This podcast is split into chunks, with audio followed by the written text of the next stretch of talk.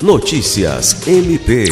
O Ministério Público do Estado do Acre, por meio da Diretoria de Administração, visando capacitar servidores da instituição, realizou nos dias 5 e 6 de dezembro a oficina Termo de Referência Não é um Bicho de Sete Cabeças, no Centro de Estudos e Aperfeiçoamento Funcional, CEAF.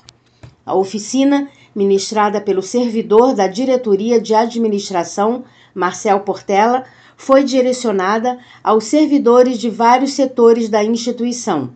A capacitação faz parte do projeto de adequação do MPAC para a implementação da nova Lei de Licitações, que será a principal regulamentadora para as contratações na administração pública nacional.